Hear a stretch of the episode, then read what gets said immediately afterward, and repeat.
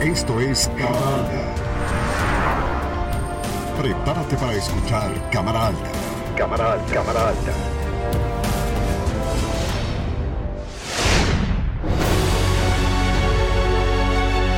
El canal del Congreso presenta.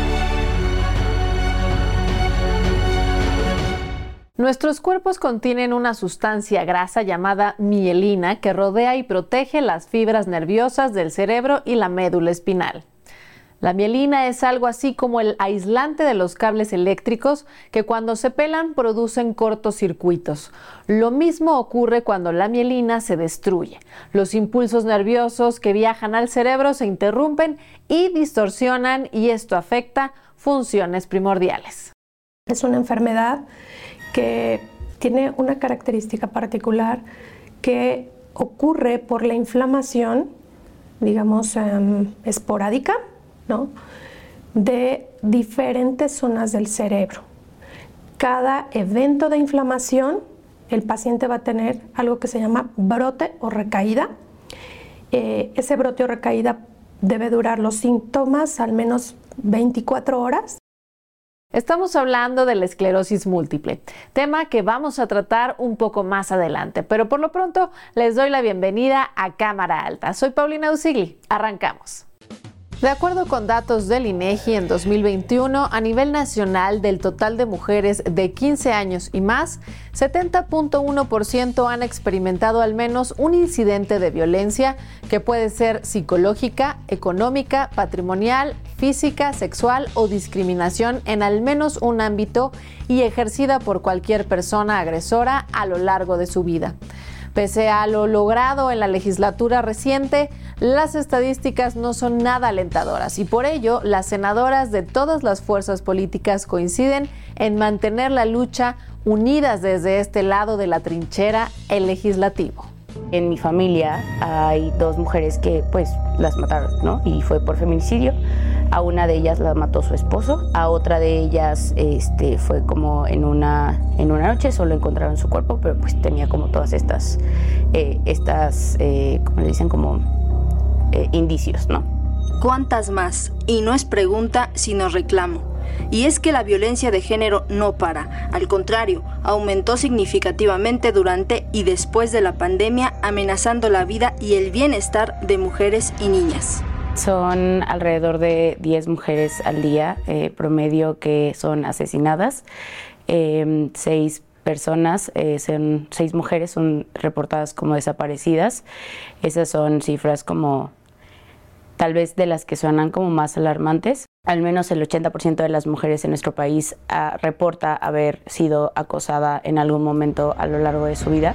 Aunque en la actual y la pasada legislatura se dieron algunos pasos para frenar y castigar la violencia de género, esta es una asignatura pendiente que tanto senadoras como senadores deben afrontar para evitar que todos los días asesinen, violen, desaparezcan y sean violentadas las mujeres y las niñas por el solo hecho de serlo. Necesitamos que desde, el Poder Ejecutivo las secretarías de Estado ejerzan sus funciones con perspectiva de género y no permitan que se mine el presupuesto para las políticas públicas dirigidas a la atención de las mujeres.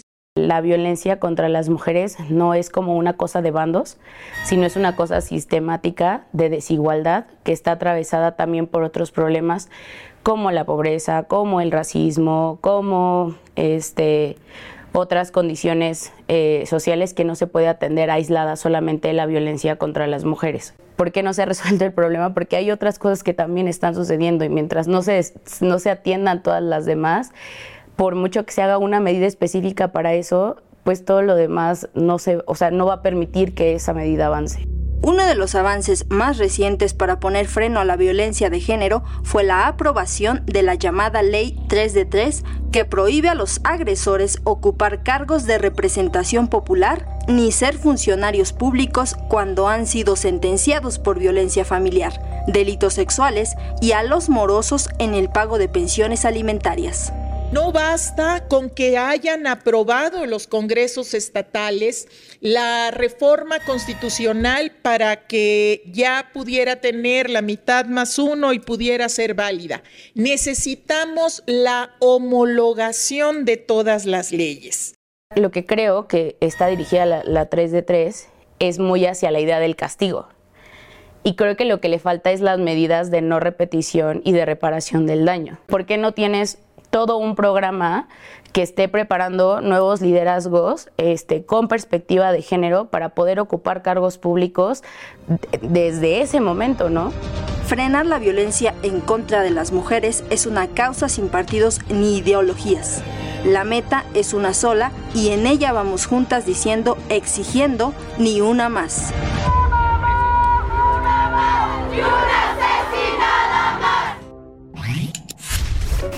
El siglo XIX mexicano se caracterizó por los esfuerzos de construcción del Estado-Nación, en el que se instauraron diferentes regímenes políticos, monarquía, dictadura, república federal, república centralista y dos imperios. Durante dichos esfuerzos surgieron diversas disputas ideológicas, donde las posturas de los distintos pensadores e ideólogos se enfrentaron entre sí y configuraron los cimientos del Estado mexicano. Uno de estos esfuerzos se dio entre 1856 y 1857 en el seno del Congreso Constituyente. En dichas sesiones se criticó y defendió el centralismo, el federalismo, la Carta Magna de 1824 y además se propuso y debatió la idea de integrar en la Constitución los derechos sociales con la intención de transformar a la sociedad. El 10 de julio de 1856, la Comisión de Constitución hizo una amplia y fundada exposición de lo que debería ser el título primero, sección primera, de la nueva Constitución, los derechos del hombre. En un contexto en el que algunos legisladores se alinearon al modelo de la doctrina de la Revolución Francesa de 1789, la discusión se encendió cuando los sectores conservadores defendieron la ideología tradicionalista y de continuidad. Sin embargo, el momento más álgido surgió cuando tomó la palabra Ignacio Ramírez el Nigromante. Su voz fuerte, sonora y firme hizo exaltar y enardecer la tribuna del recinto legislativo cuando exigió que fueran incluidos los derechos de la mujer, de los huérfanos y de los hijos naturales. El proyecto se olvida de los derechos más importantes, se olvida de los derechos sociales de la mujer. No se piensa en su emancipación ni en darle funciones políticas, no. En el matrimonio, la mujer es igual al varón y tiene derechos que reclamar que la ley debe asegurarle.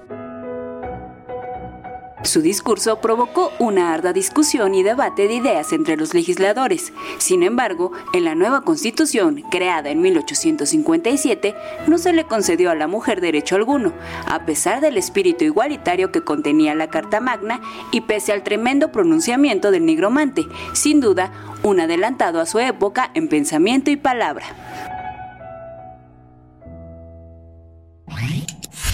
Diagnosticar y no se diga combatir a una enfermedad como la esclerosis múltiple, cuyos síntomas varían de persona a persona, es tan complicado que aún no se ha podido crear una prueba neurológica definitiva que pueda confirmar o descartar a dicha enfermedad.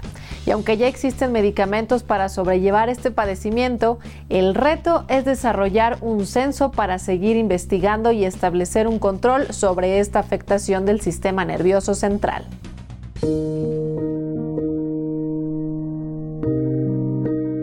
La enfermedad de múltiples caras, mejor conocida como esclerosis múltiple, no es un padecimiento que se pueda detectar de manera sencilla, ya que los síntomas son diversos. La esclerosis múltiple es una enfermedad crónica, degenerativa del sistema nervioso central, donde el principal problema es que la protección de las neuronas, digamos un recubrimiento que tienen las eh, neuronas en una parte que les sirve para comunicarse entre sí, que se llama axón, eh, se inflama y se va lesionando. Esa protección se llama mielina, por lo tanto es una enfermedad desmielinizante. Esta enfermedad neurodegenerativa causa pérdida de la motricidad y de las habilidades cognitivas y es considerada como una de las principales causas de discapacidad en personas adultas jóvenes. Esta enfermedad ocurre más frecuente en mujeres entre 20 y 40 años más o menos en una proporción 2 a 1 versus los hombres. Los hombres también la presentan. Es una enfermedad que también se puede presentar en población pediátrica. Eh, cuando esto sucede es aproximadamente después de los 10 años. Se han reportado algunos casos en menores de esta edad, pero principalmente en esta edad productiva y reproductiva en las mujeres.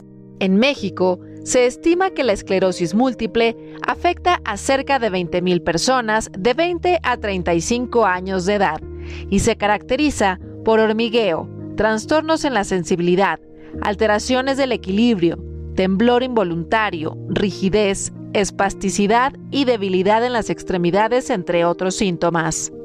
Es una enfermedad que quienes la padecen, eh, la padecen, por eso se llama padecimiento, en formas muy distintas y a veces muy crueles.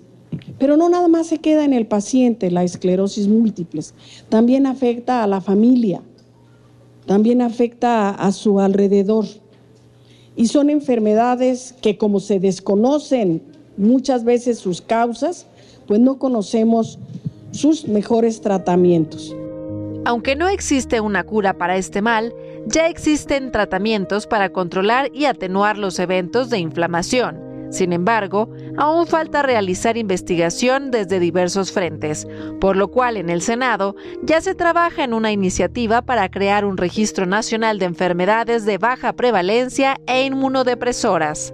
Mientras no sepamos cuántos somos, mientras no sepamos de dónde viene la enfermedad, así podamos nosotros exigir, gritar, marchar, bloquear calles, no va a ser posible que se determine un presupuesto.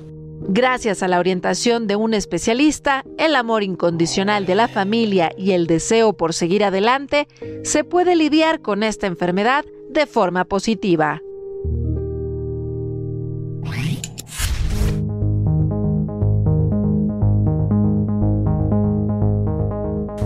De acuerdo con la Organización de las Naciones Unidas para la Alimentación y la Agricultura, la FAO, los parlamentarios desempeñan una función primordial en materia de seguridad alimentaria y nutrición.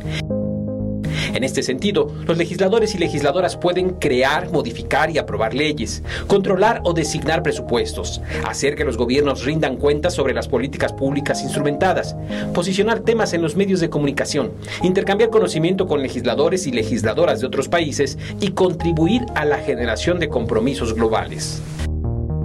En este sentido, los miembros del Parlamento Latinoamericano y Caribeño Parlatino han adoptado leyes marco que incluyen asuntos vinculados con el hambre y la malnutrición, tales como el derecho a la alimentación y soberanía del año 2012, etiquetado de productos alimenticios procesados y ultraprocesados para el consumo humano y protección a la salud del 2017, cambio climático y seguridad alimentaria y nutricional en 2021, así como un marco jurídico y acciones para la prevención y reducción de las pérdidas y desperdicios de alimentos del año 2022.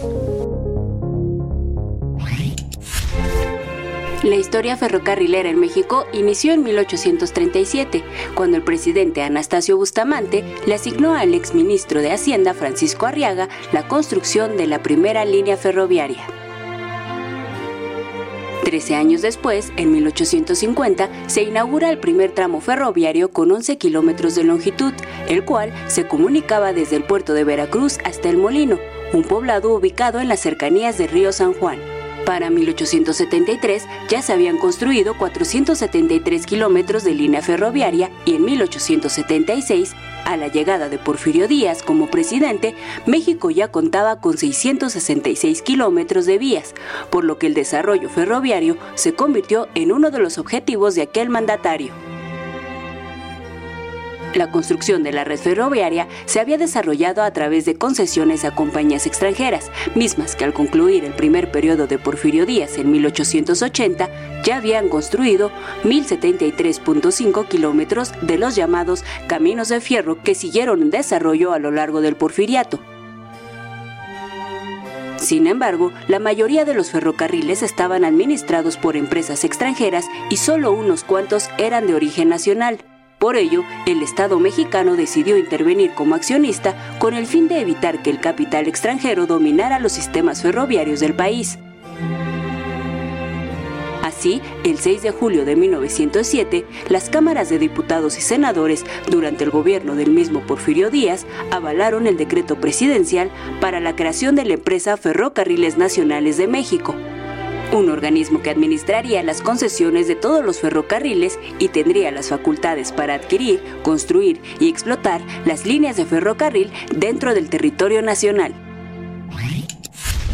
Hace tres años que el TEMEC, esta reedición del Tratado de Libre Comercio para América del Norte, se puso en marcha y es difícil que un analista serio cuestione su pertinencia y éxito para la región, a pesar de las controversias y diferendos que han surgido.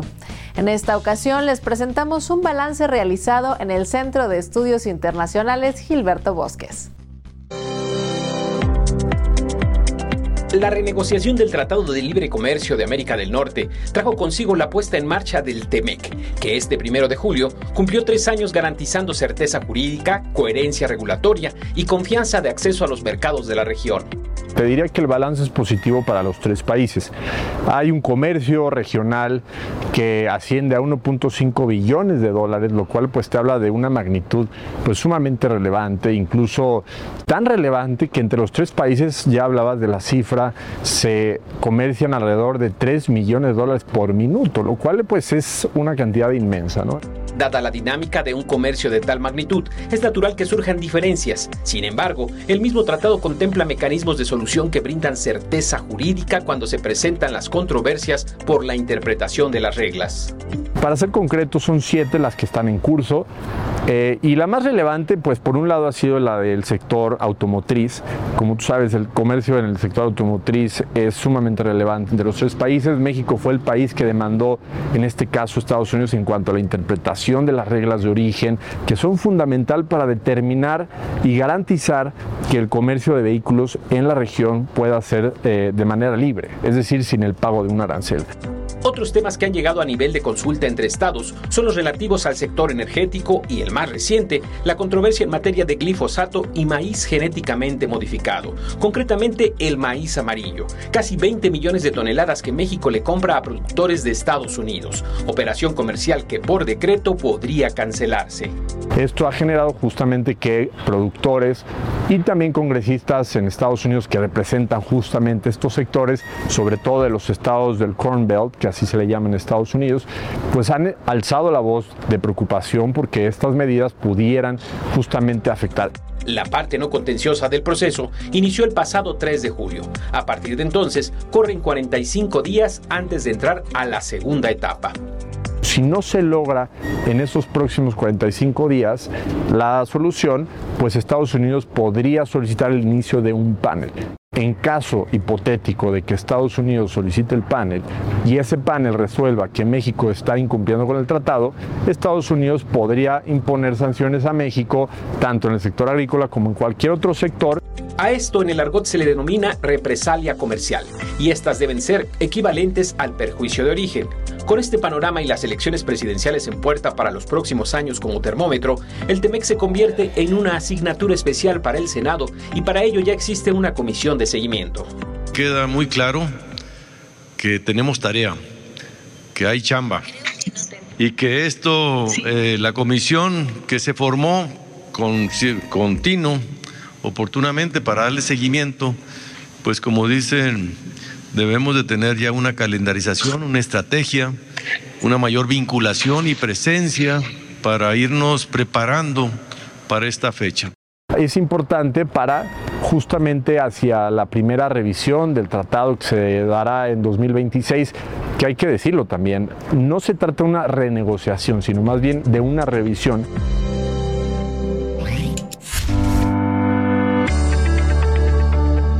Congreso. La estación radiofónica del Congreso de la Unión cumplió un año de transmisiones digitales vía Internet el 21 de junio del presente año. Tengo esperanza y confianza con nuestra participación de que así tenga que ser.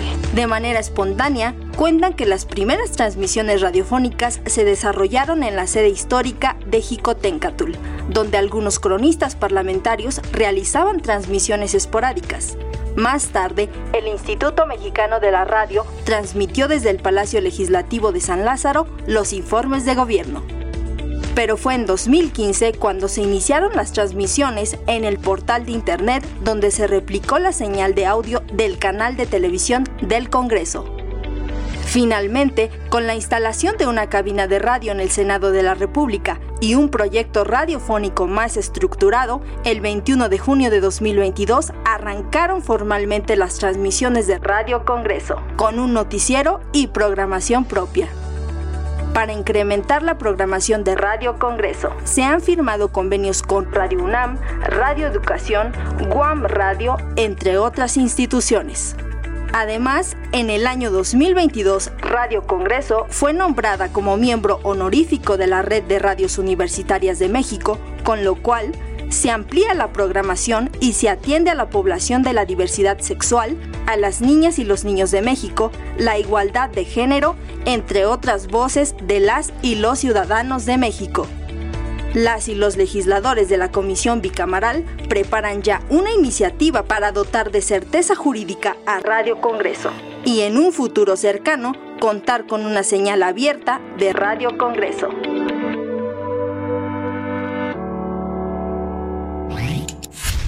La llegada de la cerveza a México es tan antigua como la aparición de los primeros españoles.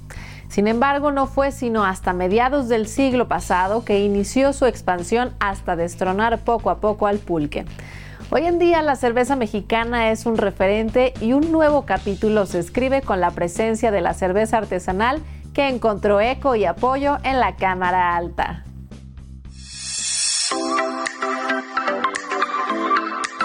La industria cervecera es un sector productivo clave para la economía mexicana, pues nuestro país es reconocido por ser el principal exportador de cerveza en el mundo.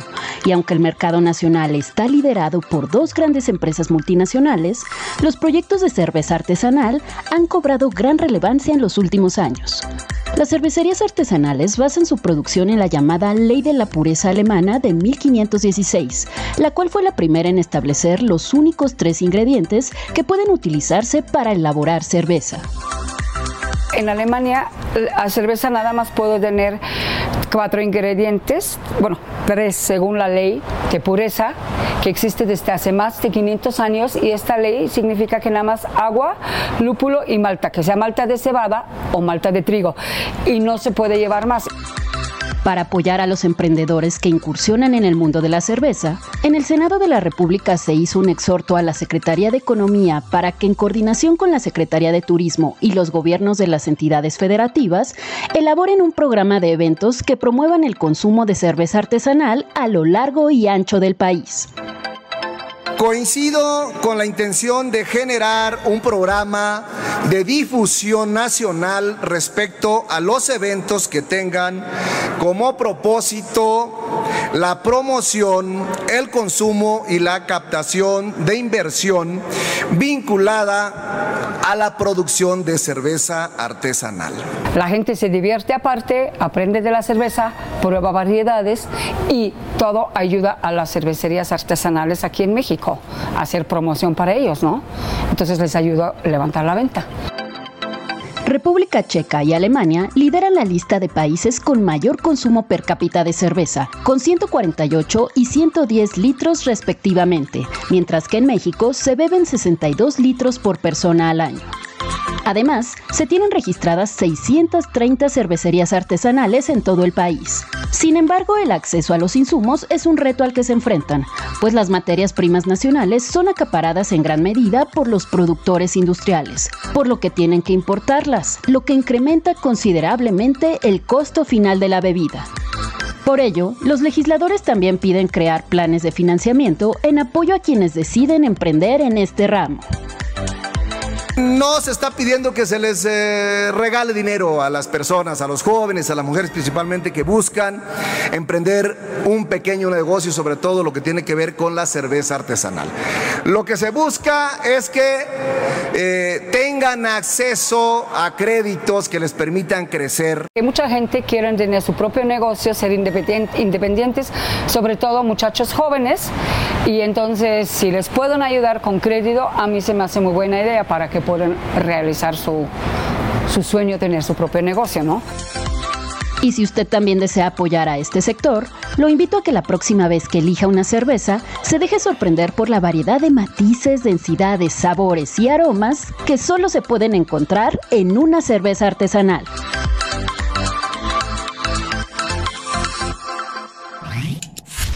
Es así como llegamos al final de la presente emisión de Cámara Alta, la revista informativa del Senado de la República. En pantalla aparecen en estos momentos los medios de contacto que ponemos a su disposición para que nos hagan llegar sus comentarios, sugerencias o aclaraciones. Soy Paulina Usigli y en nombre de todo el equipo que hace posible este programa, me despido deseando que la pasen muy bien. Cuídense mucho, hasta la próxima. El canal del Congreso presentó.